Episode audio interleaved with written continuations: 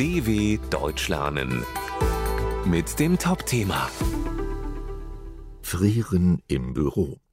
Deutschland muss Energie sparen. Deshalb hat die Bundesregierung beschlossen, dass Büros höchstens 19 Grad warm sein dürfen.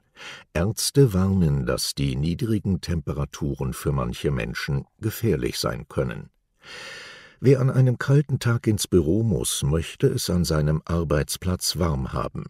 Aber im Winter 2022/23 müssen die Angestellten wohl frieren, denn die Bundesregierung will Energieengpässen vorbeugen und hat deswegen eine Höchsttemperatur von 19 Grad in öffentlichen Gebäuden beschlossen. Ausnahmen gelten nur für Schulen, Kindergärten, Krankenhäuser und Pflegeheime. Doch für viele stellt ein kühler Arbeitsplatz ein ernstes Gesundheitsrisiko dar. Ältere Menschen und Personen mit niedrigem Blutdruck oder einer Gefäßerkrankung sind dann viel anfälliger für Infekte und Lungenkrankheiten.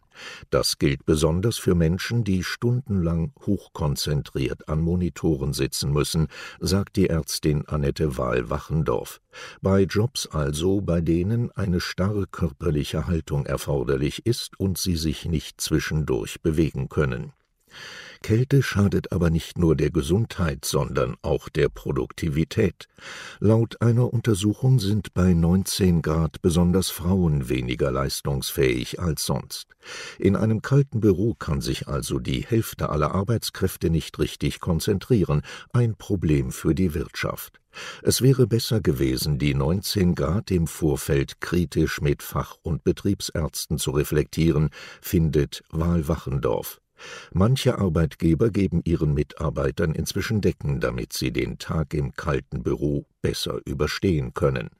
Wahl Wachendorf empfiehlt bewährte Hausmittel, heißen Früchtetee, Spaziergänge in der Mittagspause und warme Kleidung wie Strickjacken oder zwei Paar Socken. dw.com/topthema